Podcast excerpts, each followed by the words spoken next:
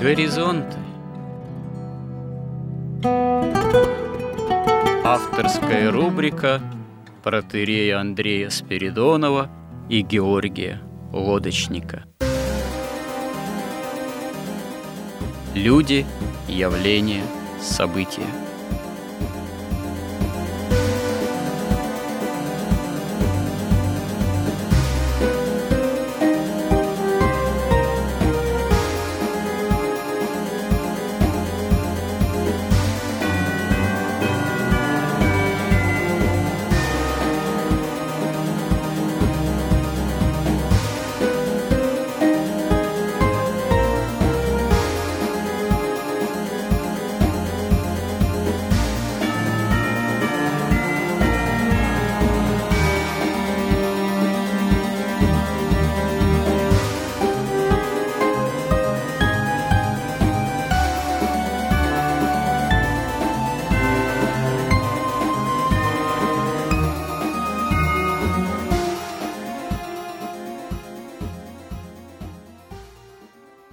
Добрый день, дорогие радиослушатели! В эфире радио «Благовещение» и в нашей постоянной рубрике «Горизонты» я, протерей Андрей Спиридонов, и мой постоянный же собеседник Георгий Лодочник продолжаем разговор. В данном случае разговор мы ведем о символе веры, и к этому разговору подошли мы благодаря рассуждениям на темы более общего характера, о культуре, о массовой культуре, о воздействии тех или иных жанров массовой культуры на сознание современного человека, а почему, в общем-то, возникла необходимость разговора о святых отцах, в том числе о святоотеческом понимании символа веры, но не только о святоотеческом традиционном понимании, толковании таком, можно сказать, катехизическом, общепринятом символа веры, но и о том, как э, современный человек символ веры может воспринимать и какие на этом пути могут возникать, опять же, сложности и трудности понятийного характера, а то, что они возникают, это совершенно очевидно,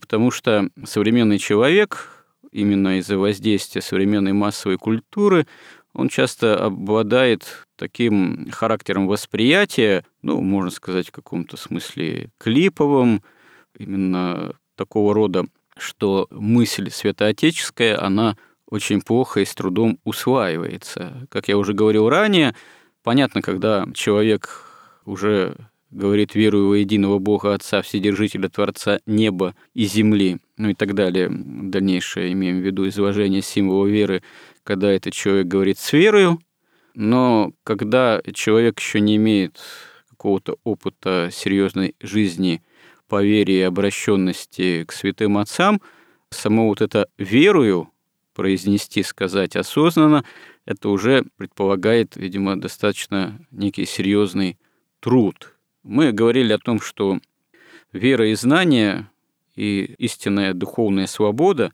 как раз-таки связанные и с верой, и знанием, это вот все понятия прямо взаимосвязанные. И пришли мы к выводу, что сама вера, она требует определенного усилия, именно ее обретения, ее осуществления. Ну, как святые отцы указывают, по-настоящему обрести истинное знание о Боге, о Христе, о мире, о самом себе. Человек может только если в нем начинает рождаться ответная любовь ко Христу. И, конечно, начинается часто с чего-то такого малого, ну да, это в наше время, как я уже тоже говорил, вообще может произойти не то чтобы случайно, но побудительным мотивом может оказаться, а вот позвали крестным, например. Друзья позвали быть крестным. Вот, пришлось идти на беседу, предваряющую со священником там, или катехизатором, там сказали, нужно получить символ веры, ознакомиться с ним. И тут человек, вот, хоть он, может, и крещеный, и считает себя как-то христианином, вдруг и сталкивается с изложением веры, который мы символом веры и именуем, который исторически сложился в IV веке после Рождества Христова, благодаря Первым Вселенским соборам, и определенным догматическим тоже спором, связанным с первыми опровержениями вот самых таких первых глобальных тоже ересей.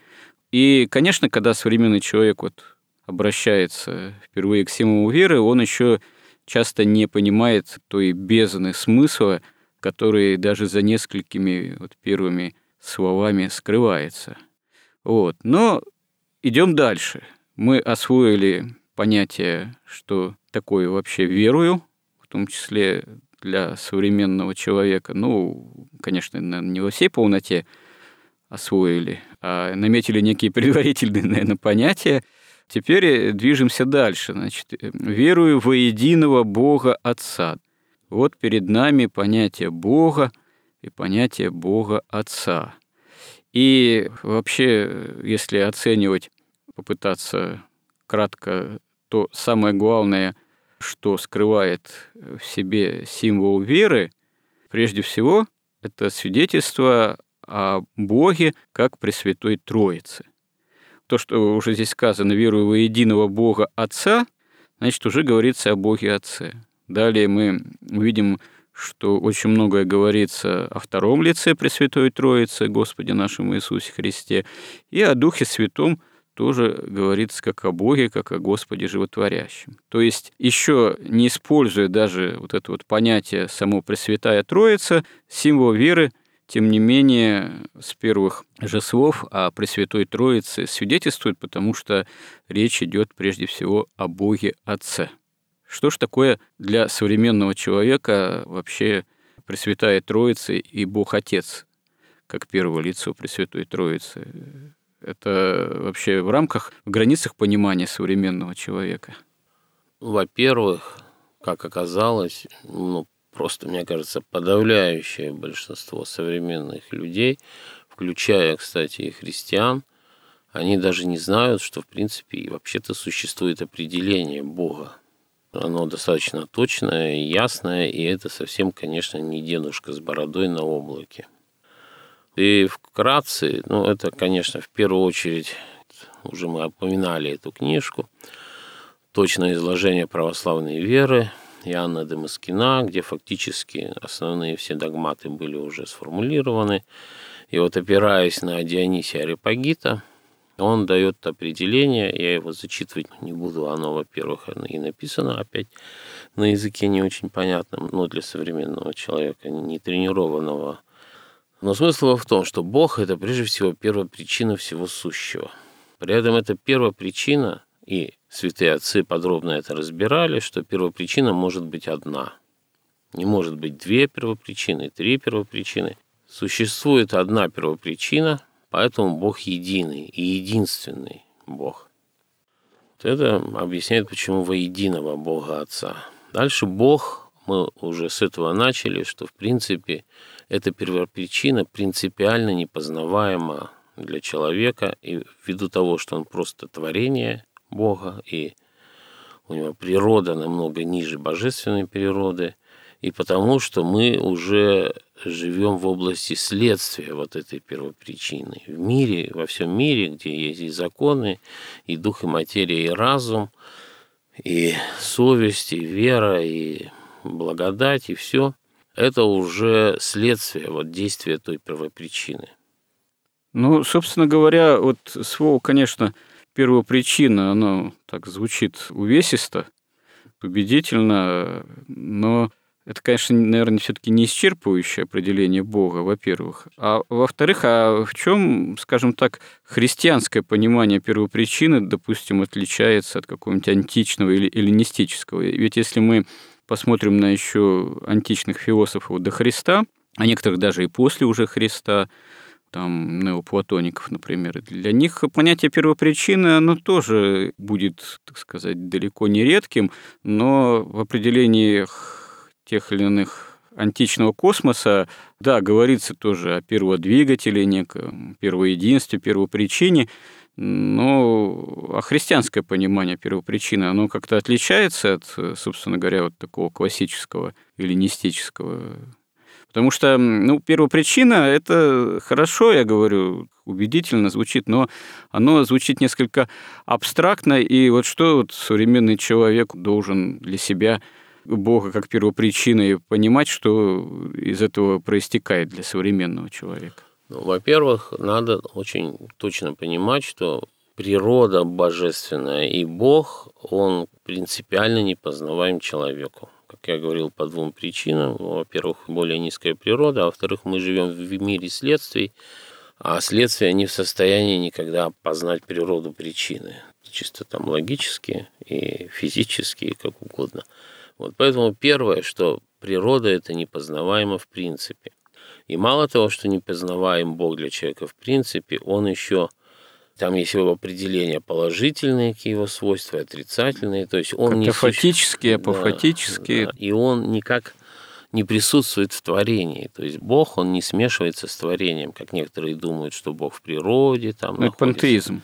Да, еще где-то. То есть он не смешивается. Мало того, и Дионисий Арипагит, и Иоанн Дамаскин говорят, что Бог вообще не существует, так как существуем все мы и все сущее он существует сверхъестественно и присущественно. И понять это, ну, как бы каким-то образом нельзя.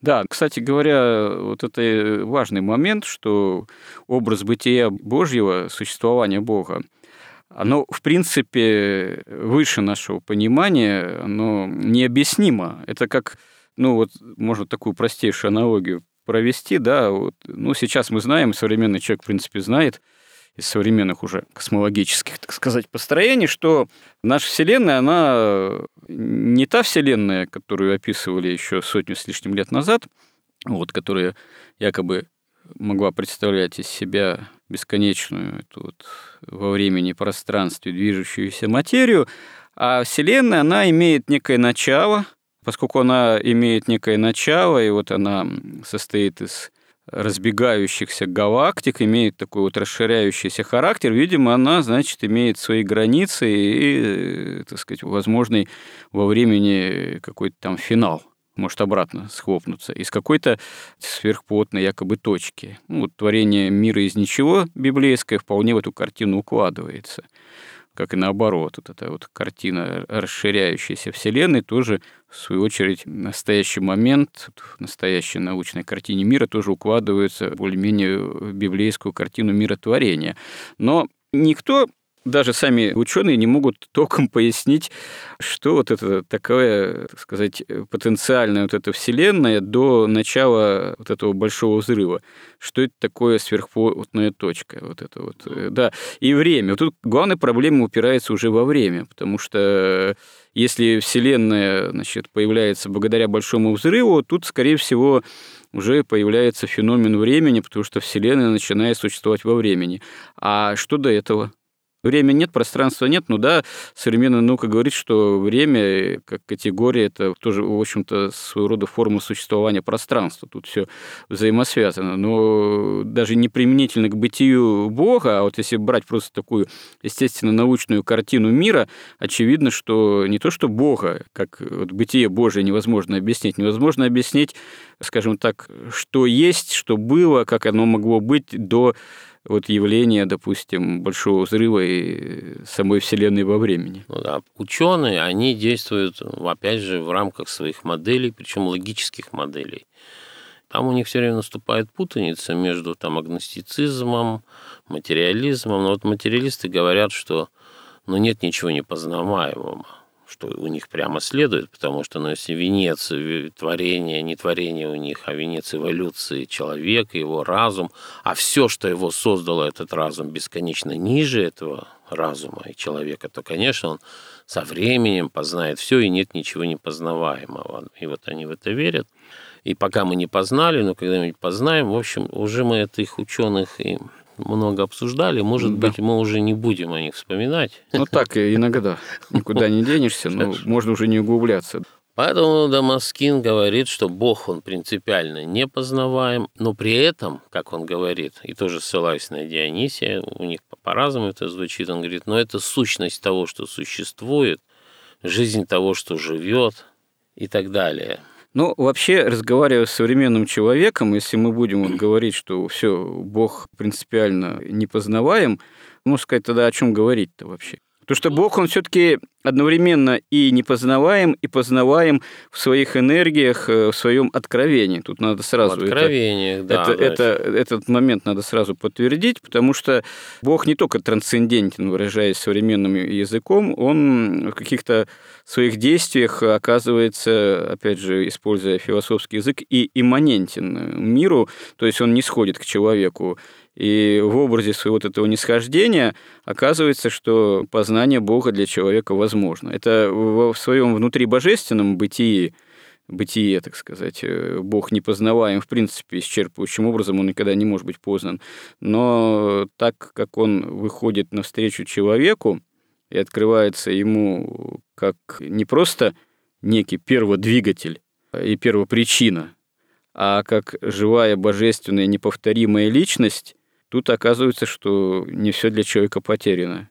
Ну да, и они говорят, и Дамаскин говорит, что, но тем не менее, Бог, мы уже говорили об этой, об иерархии истины, об иерархии ангельских чинов, как истина преобразуется и передается до человека. То есть Бог сам пожелал открыть сведения о себе для человека. Человек до грехопадения, он видел Бога, созерцал непосредственно – Потом Богу приходилось действовать через ангелов, через пророков, открывать им свои знания о себе и знания о человеке, и знания о мире. И вот через этих, как бы, такой термин есть, духовных авторитетов мы и имеем представление о Боге. Но мало того, Бог еще и личность, и есть возможность у каждого человека разумного потому что Бог тоже разумен, общаться с Богом посредством молитвы. И мы уже говорили, что Бог ведь откликается. Он откликается, но не в таком виде, как говорят вот материалисты, или вот помните эту притчу о Лазаре да, и богаче.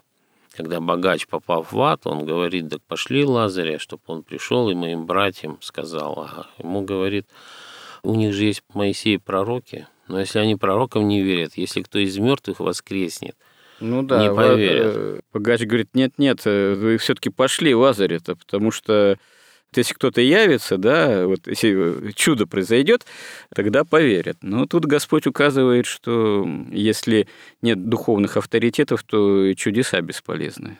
Но если сердце не готово принять, ведь если оно готово принять вот всякую такую невозможность, да, что там атомы создали разум нематериальный, и все равно человек в это верит, но это же сплошное лукавство. Но и пришел Бог на землю прямо в облике человека, и кто-то тоже не поверил, но кто-то понимал, что делает, а кто-то не понимал, он не поверил. И поэтому убедить человека нет никаких возможностей для Бога. Любые чудеса, любые заявления, любые явления того, кто не хочет его принять, он всегда скажет, что нет, это совпадение, это научно объяснимое явление, это само собой так вышло. Поэтому Бог и... Ну и что тут можно сделать? И в Евангелии, мы уже тоже это упоминали, Христос говорит, что там, он говорит, я не о всем мире молюсь, я об избранных молюсь. Избранные, ну, тоже, как опять же сказано там, что много званых да мало избранных. То есть в каком-то смысле, ну, может, мы сейчас не будем сюда удаляться, что они были уже как бы предизбраны. И даже апостол Павел говорит, что вы радуетесь, что вы предизбраны. Но тут сложная история свободной воли и предизбрания. Вот это мы, может, отдельно лучше на эту тему поговорить, иначе мы не сдвинемся тут с мертвой точки. Поэтому уже люди есть, которые делают свободный выбор, такой, что им выгода важнее истины, и им не нужен никакой Бог. И они хотят считать себя просто вершиной всего творения, независимой ни от чего, что на договорных принципах будем действовать друг с другом, Бог нам не нужен. Или вот как Каин, он пытался с Богом договориться, что вот мы тебе даем жертву, а ты нам разрешаешь это, мы жертву дали, до свидания, дальше мы живем сами по себе. Когда Бог жертву такую не принял, он сказал, ах, ну ты хочешь все, вот я тебе принесу Авеля целиком, но только уже не тебе, а сатане. То есть это такая длинная история, что тут лучше на этом как бы мы подведем итог, что все-таки человек сердцем это избирает. И поэтому вот все спасение это идет, вот меня что всегда поражает, от того, что достаточно благовествовать Евангелие. И одни люди его избирают, а другие не избирают. Одни не избирают сначала, а потом избирают. Ну, а есть даже такие, которые сначала избирают, но потом, как в притче, а сеятели по разным причинам значит, или забывают, или, или как бы уходят опять в область выгоды. Поэтому эти знания о Боге у нас есть, и у нас есть возможность с Богом общаться и непосредственно ощущать Его благодать, и ощущать, когда эта благодать уходит. Хотя можно все сказать, что это галлюцинация. Это вообще идея основная всех материалистов, агностиков и неверующих людей, что все галлюцинации, и, в принципе, весь мир галлюцинации, и потому что у нас вот есть пять чувств, и что там за ними, мы не знаем, и это опять вот это все как бы...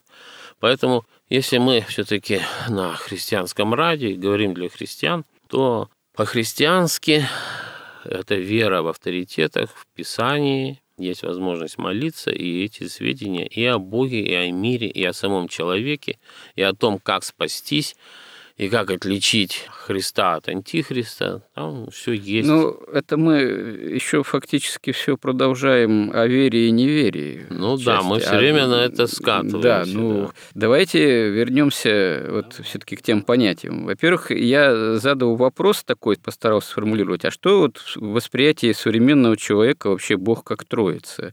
Это вообще находится, опять же, в понятийном ряду современного человека? Или здесь надо прежде акцентировать акцентировать, когда мы о символе веры говорим, о том, что вот Бог Отец. Тут даже если не сразу, скажем так, акцентировать же внимание человека на Боге как о явлении Пресвятой Троицы, а что такое понятие Бога Отца? Вот Бог как Отец, как Отечество Небесное. Вообще, э, ведь даже само, наверное, понимание Отец, скажем так, оно в разные эпохи может иметь немного различный смысл. Потому что, согласно некой даже вот естественной иерархии ценностей, скажем так, ну, в древности, в той же античности, в особенности в Риме, вообще отец в семействе имел некую абсолютную власть. Это был такой, по крайней мере, если даже не брать некие высшие сферы, самый первый абсолютный авторитет. Но такое понимание отцовства, вообще отца как такового, оно далеко ж не всегда в жизни тех или иных обществ, э, народов там родов присутствует. Вот, а что вообще вот для современного человека, если мы говорим, что вот ты символ веры открыл, обрати внимание, что в первых словах говорится о Боге как об Отце. Вообще-то э, человек способен понять современный, что за этим стоит, или что ему нужно на пути этого понимания должного растолковывать? Ну, тогда мы должны перейти вот пониманию вот этого триединства божества, вот, единосущной Троицы, и тогда проявляются различия между Богом Отцом, Богом Сыном и Богом Святым Духом. Да-да. Ипостасные, как это личностные, как у святых да. отцов говорится, свойства, они как раз-таки различаются. Да. И да, и как говорят святые отцы, в том числе вот Василий Великий, что Сын отличается от остальных, от Святого Духа и от Отца тем, что он привечно рождается, а Святой Дух отличается тем, что он исходит постоянно от Отца. И смысл этого заключается в том, что существует Бог Отец, который вседержитель, который все управляет. Он вот именно находится в значительной степени вот в таком свободном состоянии, в каком-то запредельном, присущественно сверхъестественном состоянии и выступает в первую очередь как причина всякого бытия.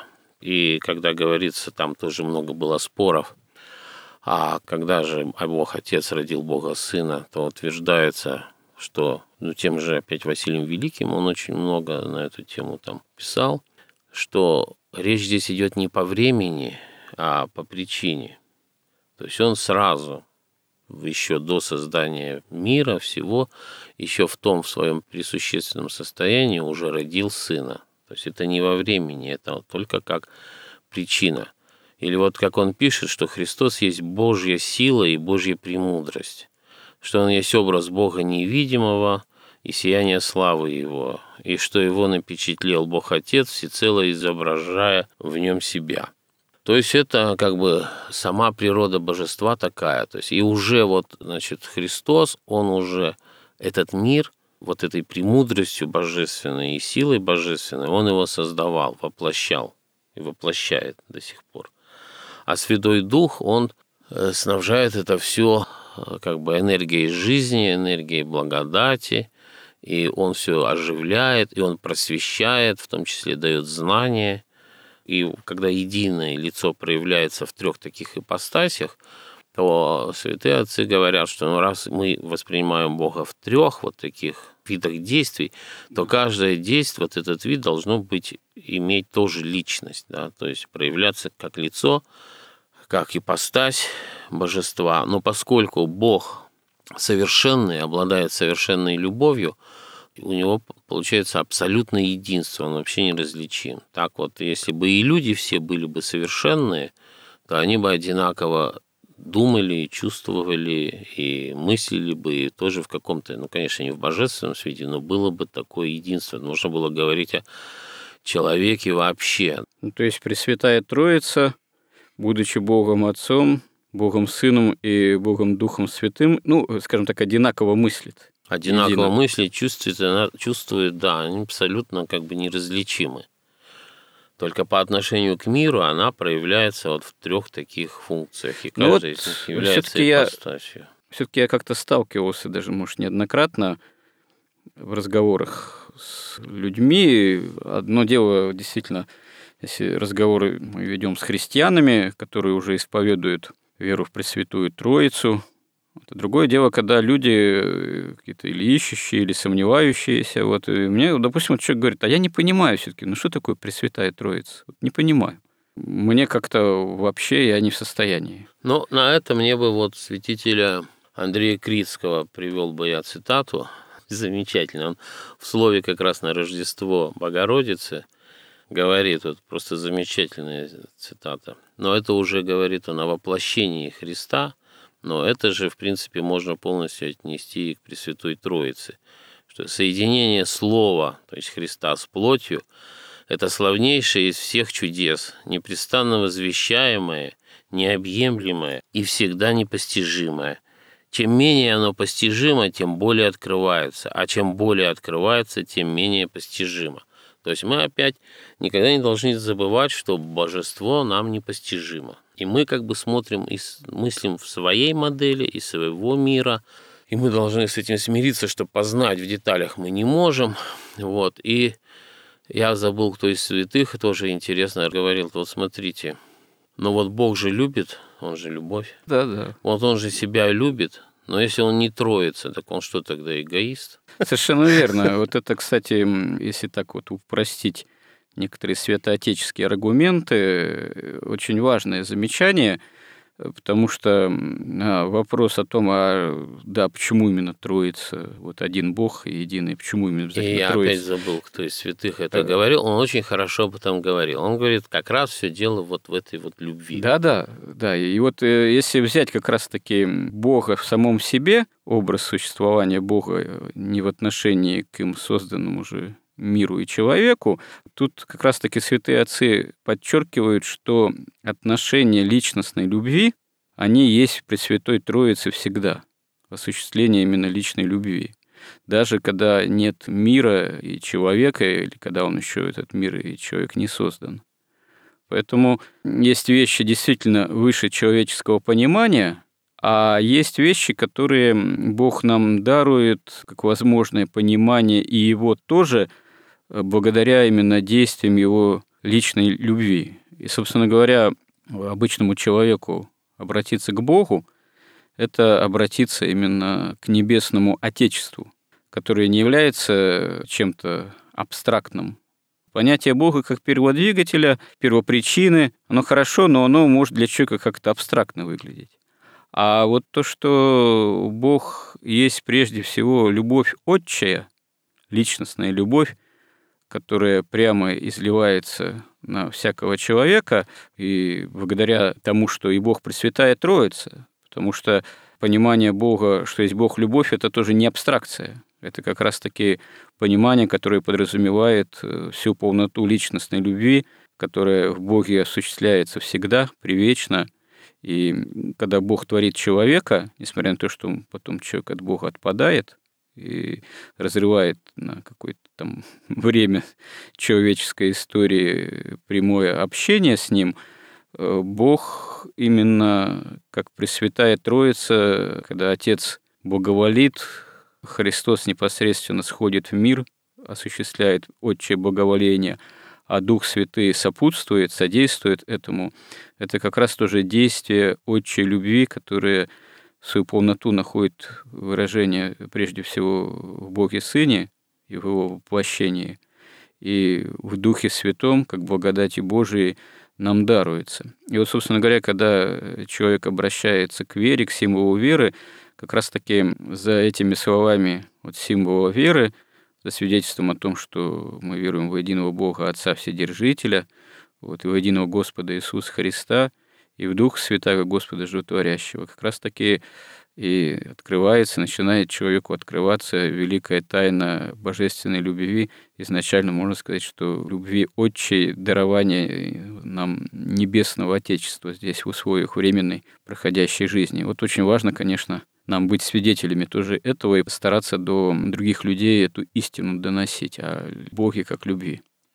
Ну вот и святые отцы, они еще объясняют, почему три и тоже с точки зрения любви, потому что, ну, если Бог вообще один, и он любит, но он какой-то эгоист. Ну да, да. да уже. Если их двое, то это замкнутая любовь, она обращена друг на друга. И только когда трое, как бы Бог раскрывается в мир своей любовью, а уже четвертый ничего в этом плане не добавляет. То есть вот они таким простым образом это объясняют. И мы уже упоминали об этом, что без догмата Троицы невозможно просто понять и осуществить вот спасение. Потому что ведь есть такой закон, плата за грех смерть. Мы уже объясняли, что это не просто такое желание Божие, да, а это как бы объективная необходимость, просто истина.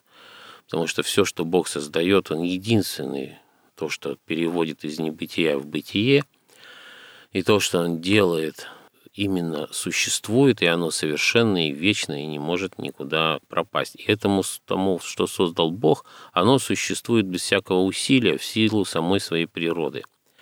А когда начинается действие, которое противоречит Богу, возникает грех, и этот грех, наоборот, он не имеет вот этого божественного происхождения, он, в принципе, для того, чтобы существовать, нужно всегда тратить энергию, вот как бесы. Для того, чтобы существовали на поверхности озера круги от камня, надо все время кидать камни. То есть надо все время совершать вот этот грех. Тогда будут волны. Если не совершать, они исчезнут. Поэтому вот этот грех нуждается, ну, то есть он должен смертью только искупаться, только кровью. Поэтому раньше, еще до прихода Христа, как символ этого приносили жертву животных. И апостол Павел писал тоже, что ну, грех смывается только кровью. Но вот этих жертвы животных, их надо было приносить все время. И жертвы животных, кровь животных, она не могла искупить грехи человека во всей полноте. Поэтому нужно было только вот такая божественная жертва. А если бы Бог был не троицей, то получалось бы, он же не может сам себе принести жертву так же невозможно. Да, глубокое суждение такое, вот. святоотеческое. Поэтому для того, чтобы принести жертву, он, сын должен был воплотиться и эту жертву Богу Отцу принести чтобы взять грех и получить вот это право. И вот это же вот везде, всему Евангелию написано. Во-первых, если бы Христос не воплотился, Бог Сын не воплотился бы в человека и не жил бы вот на этой же грешной же земле и не показал бы нам пример – истинной настоящей жизни, но он бы просто, как Бог, как справедливость, он бы не имел права нас судить потом. Ну да, все э, нравственные заповеди без э, жертвы Христовой, они немножко абстрактными тогда оказываются, неподтвержденными. Ну как он будет судить? Вот совершенный Бог, всемогущий, да, здесь падший жалкий человек. И он говорит, нет, ты неправильно поступил. Но с точки зрения справедливости это как-то нечестно. Вот когда сам Бог принял эту плоть, прошел вот через эту плотскую падшую жизнь и показал всем пример, и всех искупил, тогда он может судить, у него появляется право. И у Иоанна написано, и дал ему власть производить и суд, потому что он есть сын человеческий. То есть он получил власть судить только после того, когда стал сыном человеческим, а не только сыном Бога. Ну да, и в этом явлении именно действие всей Пресвятой Троицы, свидетельство тоже о Боге, как о Пресвятой Троице и любви Отчей. Да, и вот Иоанн, когда говорил, покайтесь, ибо приблизилось Царствие Небесное, он же говорил, что под словом «приблизилось Царствие Небесное», что пришел Христос, что своей жертвой Он сейчас искупит людей, и Царствие Небесное будет доступно для сердец человеческих, уже здесь живущих на земле. То есть без этой жертвы невозможно было бы спасение. А таким образом Бог удовлетворил требованиям справедливости. Он, плата за грех смерть, умер сам за людей. И как говорится, тоже ведь вот там, и даже вот у Моисея написано еще за много тысяч лет до Христа, что перед тем, как сотворить человека, там написано, что как бы вот этот вот собор Троицы, они сказали, сотворим человека по образу. И тогда уже... Привечный совет еще Привечный совет, Святой да. Троицы. Они говорили, сотворим человека по образу нашему, но они уже понимали, что он обязательно воспользуется этой свободой, что он обязательно падет. И уже тогда Христос сказал, что он искупит этот грех. Но это как в лучших образцах, кстати говоря, иконописи, например, Троицы преподобного Рублева. Это же изображены не просто три ангела у Авраама, под дубом мамврийским. Это одновременно и Бог Троицы, и привечный совет Пресвятой Троицы о сотворении человека и о искупительной жертве Христа. Гениальность еще иконописца преподобного Андрея Рублева, не только Рублева, а вообще вот традиция изображения Троицы, что внутренние силуэты двух крайних ангелов, то есть Бога Отца и Бога Духа Святого, образуют словно бы чашу – которую, оказывается, погружаем средний ангел, то есть Бог Слова, Сын Божий. Это именно чаша божественной жертвенной любви. Ну, не говоря о том, что на престоле тут же и тоже есть чаша с изображением жертвенного тельца. Ну, и продолжим этот разговор еще о символе веры и в том числе о Боге как Пресвятой Троице, единстве Божества в следующих сюжетах наших горизонтов. Храни Господь. Горизонт на радио Благовещение.